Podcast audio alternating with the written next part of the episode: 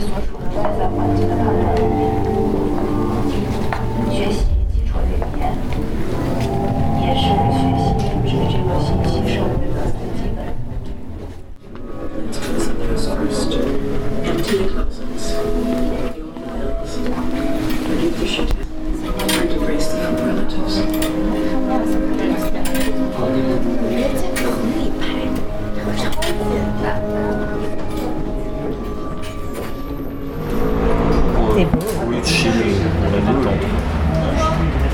Franchement, t'as la classe avec ton casque. hein. Casque, ouais. C'est un gamin de 20 ans qui Oui, non mais voilà, tu dis ton gamin de 20 ans, euh, le connard, il t'a il t'a envoyé un... déconne, euh, Je, sais il est bien. Ah. Il est vrai tellement beau, il est beau de l'intérieur et de l'extérieur. Sur la musique des années 80. Ajouter un anniversaire. Allez, dis-moi ton 1er anniversaire. septembre.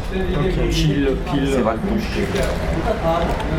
1er septembre, donc euh, 74, 1974. mais c'est pas marqué dans le téléphone. Ça n'existait pas les téléphones euh, à l'époque. Il n'y avait même pas internet, tu sais. Il n'y avait même pas les jeux vidéo. Il n'y avait même pas les jeux électroniques. Il y avait les flippers. Et. Je suis un influenceur. euh, Bonjour aujourd'hui à Henri Michel et euh, Tu fais quoi comme podcast la diagonale du 風神ライジンズ屏風が海を渡りまして初めてこのパリにやってまいりましたこれは非常に歴史的なことでえー本日のお大覧会を迎えるにあたりまして、えー多くの関係者の方々に、えー本当にご尽力を賜りました。本当に、えーありがたいと思っております、えーこちらの作品ですけれども俵屋宗達の最高傑作と言われております風神雷神図屏風でございます。約400年前の作品でございます。えー金箔を張り巡らさせたあこの画面に、えー風神と雷神が、まあ、天空から、まあ舞い降りるその姿が非常にあの躍動的に表現されています Oui, ça va Ouais, non, non, pas du tout, tu me déranges pas. Ah bah, je vais en profiter pour te conseiller une exposition. Euh, si tu es à Paris ou de passage à Paris, je t'invite à aller voir l'exposition Trésor de Kyoto au musée Cernucci, le musée euh, des arts de l'Asie de la ville de Paris. Euh, ça a lieu euh, depuis déjà un, petit mois là et ça t'as jusqu'à fin, janvier, le 27 janvier, pour voir cette exposition donc dédiée à une école d'art japonaise, enfin un courant artistique qu'on appelle le Rinpa ou Rimpa, avec ma prononciation à la française, désolé. Euh, cette école, donc c'est un courant artistique né à Kyoto, donc ancienne capitale euh, du Japon, et qui euh, a perduré pendant a priori trois siècles, donc ça va du 17e au 19e siècle. Et euh, c'est une, euh, c'est de la peinture, en gros, c'est de la peinture décorative euh, et un art riche de décoration, très subtil, très fin, très sensible, avec beaucoup de références littéraires, de classiques, de théâtre. voilà, c'est, ça vient puiser ses sources dans différents éléments de la culture japonaise.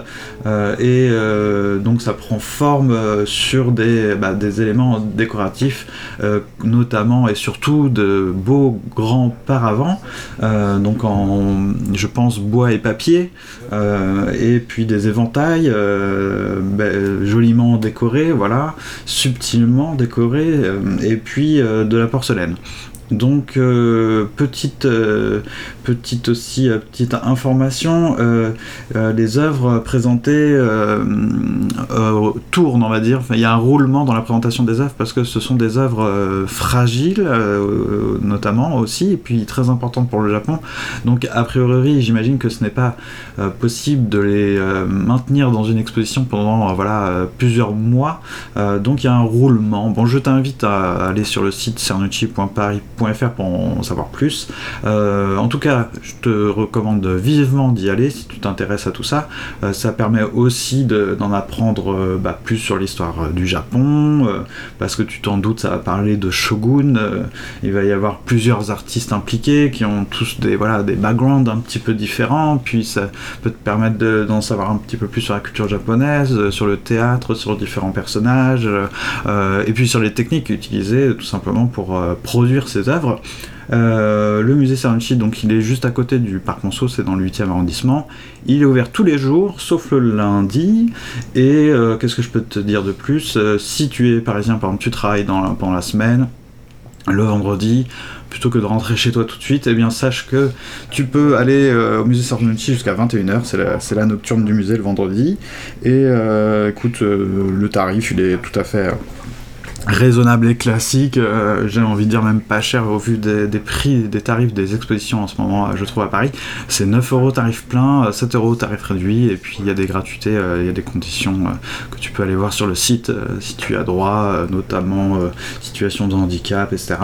Euh, voilà, une belle exposition, ça fait toujours plaisir. C'est dans le cadre en fait de la saison culturelle Japonisme 2018.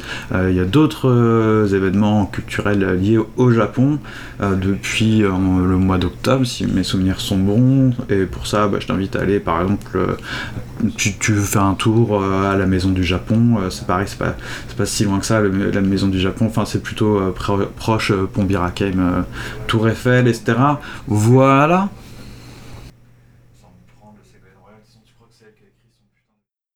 C'était un appartement vieillot du quartier historique de la ville. 35 mètres carrés sous le ciel gorgé d'eau, recouvert d'une fine poussière, d'une brume invisible, d'un sable transparent. Tout un désert inoccupé, parcelle. Le socle pourtant du travail acharné d'un architecte. D'un architecte. Un être génial, instruit, criminel et fou aux yeux de ses contemporains, œil troublé et blessé de la grande blessure du monde. Tout cela, un puissant tourbillon dans 35 mètres carrés mal éclairés, perché en haut d'un arbre aux racines grises et profondes. Les murs étaient cachés par un papier peint ancien dont les arabesques maladroites évoquaient des scènes de chasse, de courtisanerie et, comme les illustrations d'une culture étrangère et passée, la vie traditionnelle de certaines gens qui, dans ces dessins, ne paraissaient plus que leur propre légende, absente pourtant des murs.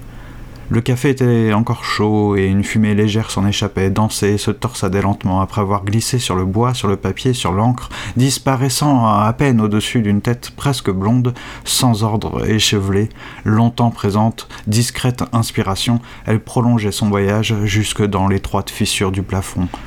Blafard écran, bornant la fugue à deux ou trois images. Une intense pluie fine commença à battre les carreaux, le zinc, la ville grelottante. Elle s'abattit brusquement, soudainement, sans que rien ne l'annonçât. Elle disparut tout aussi rapidement, neuf minutes plus tard, laissant un vague labyrinthe à la fenêtre, quelques grosses flaques sur les trottoirs, des gouttières dégoulinantes et quelques passants pressés. d'un grand savoir. Je voudrais parler euh, de la peinture de quelle manière Je voudrais parler de la peinture, moi je suis pas sûr, on verra après, que la philosophie ait quoi que ce soit à apporter à la peinture. C'est même, euh, je sais pas, et puis c'est peut-être pas comme ça qu'il faut poser. Oui, allô Non, non, non, là, je suis en plein cours. Non, non, je joue pas à Battlefield 5, je suis en train d'écouter de sur la peinture. Je te laisse, je te rappellerai plus tard. apporter quelque chose à la philosophie et que la réponse ne soit pas du tout univoque. Je veux dire qu'on puisse pas décalquer la même réponse pour la musique, pour la peinture. La musique, euh, ça nous est arrivé d'avoir besoin, là c'était pas par goût ou choix d'un cours, euh, d'avoir besoin de se référer à elle parce que euh, les autres années, parce que on attendait d'elle je sais pas quoi. Est-ce qu'on attend Qu'est-ce que la philosophie peut attendre? Euh, De choses comme la peinture, comme la musique. Et euh, ce qu'elle attend, c'est encore une fois des choses très très différentes. Il faut aussi la philosophie euh, attend quelque chose de la peinture, c'est quelque chose que seule la peinture peut lui donner. Alors quoi, c'est quoi? Des concepts peut-être, mais est-ce que la peinture ne s'occupe pas de concepts? Bon, mais que notre question est déjà lancée. Est-ce que la couleur est un concept? Est-ce que la couleur est un concept. Je sais pas, qu'est-ce que c'est un concept de couleur? Qu'est-ce que c'est la couleur comme concept? Euh, Ça, ce serait... Si la peinture apporte ça dans la philosophie, ben c'est... euh, qu'est-ce que... euh, ça va entraîner la philosophie Où ça hein? Je veux dire, comment faire? Comment faire pour moi, là, pour... ben, là, je voudrais que... il y a évidemment un problème aussi parler de, parler de la peinture. Ça veut dire quoi, parler de la peinture? Je crois que ça veut dire précisément former des concepts qui sont en rapport direct avec la peinture et avec la peinture seulement. Voilà, bon. À ce moment-là, en effet, la référence à la peinture devient essentielle. Si vous comprenez, même si confusément, ce que je veux dire, à ce moment-là, j'ai euh, résolu déjà une question. J'ai résolu, J'ai résolu une question. À savoir, euh, parler de la peinture, tout ça, bon, euh, je suppose que ceux qui suivront, euh, ils en savent euh, autant que moi, euh, bien plus même parfois, euh, sur la peinture. Oui, allô? Ah, c'est toi encore? Ah non, tu m'appelles sur l'autre téléphone Ok. Euh, Ah oui, c'est vrai, on a complètement oublié d'en parler. Bah, tu vois, en plus, je t'avais dit, hein, euh, tu, tu risques d'oublier de faire l'épisode de Quand en passant. Ouais. T'as appris des trucs sur Proust. Bon, bah écoute, c'est cool.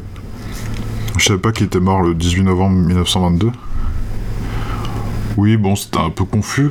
Bah, ça ressemblait à un épisode de Quand en passant. Ouais, bon, qu'est-ce qui se passe alors le mois prochain? Pot de départ, ouais, c'est encore énigmatique. Et en 2019, euh, saison 4, un mystère, mystère complet. Il va y avoir un grand changement.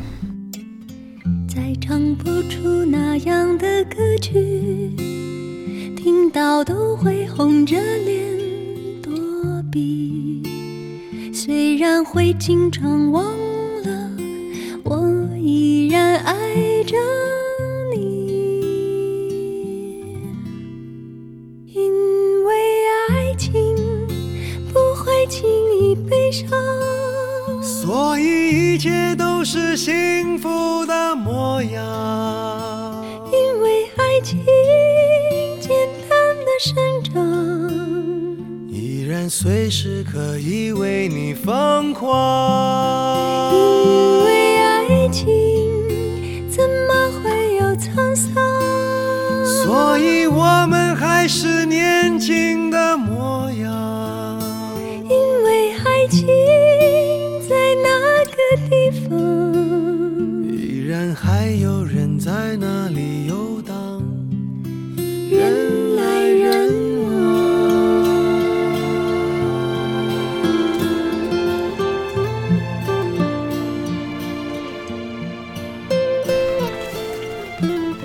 L'amour éternel, Li Pai. Mon amour éternel est à Chang'an, où, en automne, les sauterelles chantent sur les margelles d'or, où la natte même imprégnée de gelée blanche et froide. Devant une lampe solitaire, peu brillante, je me souviens d'elle, désespérée. Les rideaux tirés, je contemple la lune en vain, en soupirant. Ma bien-aimée, belle comme fleur, se trouve au-delà de la nuée, séparée de moi par le ciel en haut et les vagues vertes en bas. Le ciel est en haut, la route longue, les monts difficiles, je ne puis la rejoindre en songe. Mon amour éternel brise mon cœur.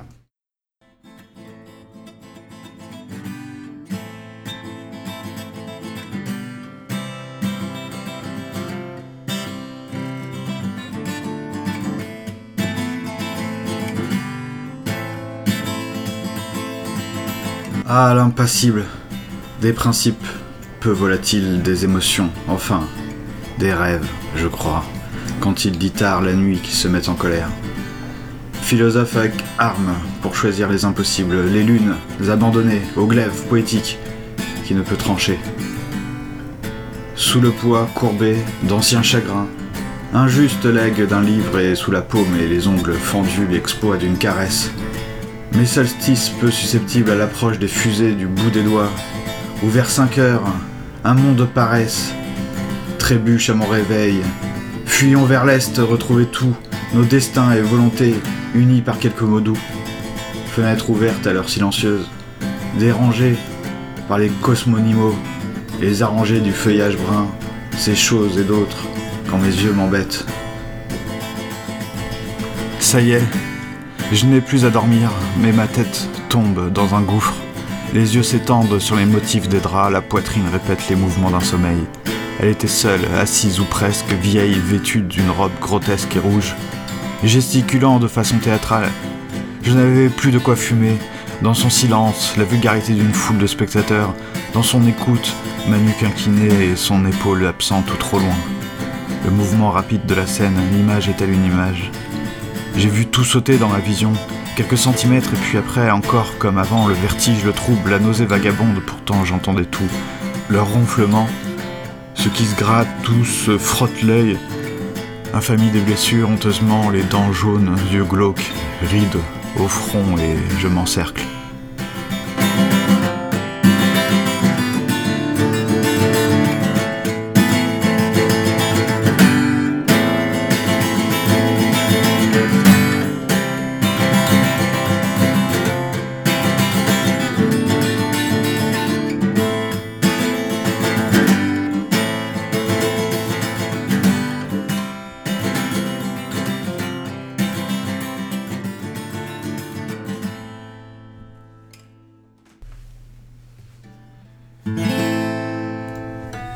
Sur le boulevard, pluie et à travers les vitres brouillées, ville entre que phares et signaux. Genoux contre genoux, dévoilés sous des collants noirs, la vue de cuisses luisantes et à coups, ses gestes rapides de la main et ses lèvres qui bougent, puis les bagues.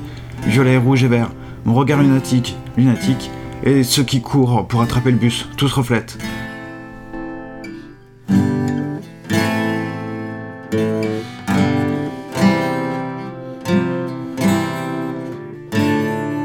de fruits, les bandes blanches sur le goudron, du bois sur du béton. J'écoute. Elle parle, communication par texte, par voix, par regard, de quelques gestes et la nuque renversée, pas pour expier hélas, pour regarder un plan. La curiosité du carnet, une grimace s'échappe quand le bus saute par-dessus la bosse. Les messages laissés sur l'écran sont en anglais. Lendemain de Saint-Valentin, les yeux qui fument, tout ce qu'ils peuvent contenir, rattrapé comme un animal traqué, sauvage et les récits, à peine essoufflés. J'efface les souvenirs laissés comme des tracts, d'une cause perdue, des traces d'une pause dans la rue. Dans les gares, contre les montagnes, au milieu des terrains vagues, en plein émoi, tant de refus ou d'oubli, microscopiques, puis de sursauts.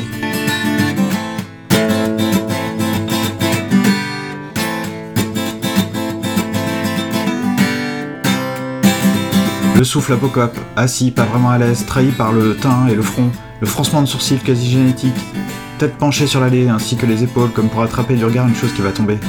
Et cette envie d'écrire, revenue comme une peur généalogique, ou un mouvement de rage, non comme dédain et comme une quête, en ce temps-là, la vie d'une famille, un homme qui oublie son nom. Est-ce que tout ce jour est en cage, comme cet autre homme à la barre, sans époque, appelant le geste à l'usager qui cache son visage en déclinant Messieurs, dames, ne soyez pas, le pauvre est derrière. La misère dans l'ombre du miséreux, non dans ses yeux. Sens, en dessous, à choisir les mots dans ce moment comme des gravats d'un trou jeté, celui qui m'inspira, entre ossements et sable noir, une valeur espérée. D'un coup, le rappel, l'énoncé fait, où je navigue, j'ai du mal à respirer.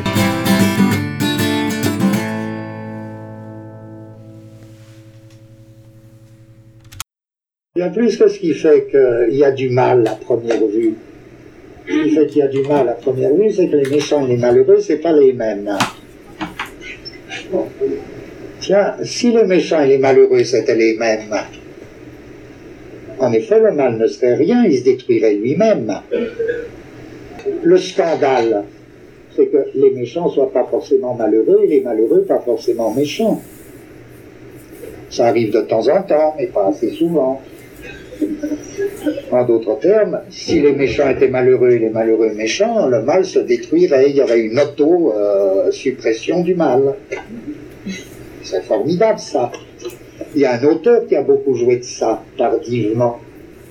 Il a dit, ben non, hein, vous ne pourrez pas faire autrement. La loi du monde, c'est que les méchants soient heureux en tant que méchants et que les malheureux soient innocents. Il a dit, et c'est ça le mal. Et perdu dans cette vision, il écrit vous. C'est le marquis de Sade. D'où les deux grands titres, n'est-ce pas, des deux grands romans de Sade, c'est Les malheurs de la vertu et les prospérités du vice. Il n'y aurait pas de problème du mal si il n'y avait pas une irréductibilité entre le méchant par lui-même heureux et l'innocent par lui-même malheureux. Car c'est sa vertu qui ne cesse de rendre euh, Juliette, c'est Juliette la gentille, hein, qui ne cesse de rendre Juliette euh, malheureuse. C'est Justine, non, c'est la méchante Justine. D'accord. C'est pas par hasard que Socrate, lui, déjà dans les dialogues platoniciens, ne cesse de se lancer dans une série de propositions qui, à première vue, nous paraissent débiles, et qui consistent à dire, dans le fond, dans le fond des choses, le méchant est fondamentalement malheureux, et le vertueux est fondamentalement heureux. Bien sûr, ça ne se voit pas. Ça se voit pas. Ça se voit pas, mais il dit, je vais vous le démontrer. Tiens, il va le démontrer. Bon, euh, je précise pourquoi je fais cette longue parenthèse, alors aussi un peu débile. C'est pour vous faire sentir que d'une certaine manière, il ne faut pas prendre les gens pour des crétins. Je veux dire, ce serait ça mon appel. Et que quand des philosophes très sérieux disent le mal n'est rien, seul le méchant est malheureux, ils ont peut-être une idée très bizarre derrière la tête et une idée telle que ils sont ravis si on leur dit mais, mais, euh, t'es un rêveur. Peut-être qu'on se trompe sur leur entreprise, peut-être qu'au moment même où ils disent ça, ils sont très singulièrement diaboliques. hein. Parce qu'on ne peut pas penser que Socrate croit à son truc. Il ne croit pas comme ça. Il ne croit pas que les méchants soient malheureux en tant que méchants. Il sait bien que ça se passe pas comme ça. Donc ma question, c'est, il faut, c'est pour ça qu'on dit, euh, si on ne prend pas Socrate pour un idiot, se dire, mais pourquoi il nous dit ça? Dans quelle entreprise il est? Pour nous dire ça, alors que, manifestement, c'est pas comme ça. Il faut pas s'imaginer un, un Socrate tellement perdu dans les idées et dans les nuages qu'il croit que les méchants sont malheureux. La cité grecque abonde de méchants très heureux.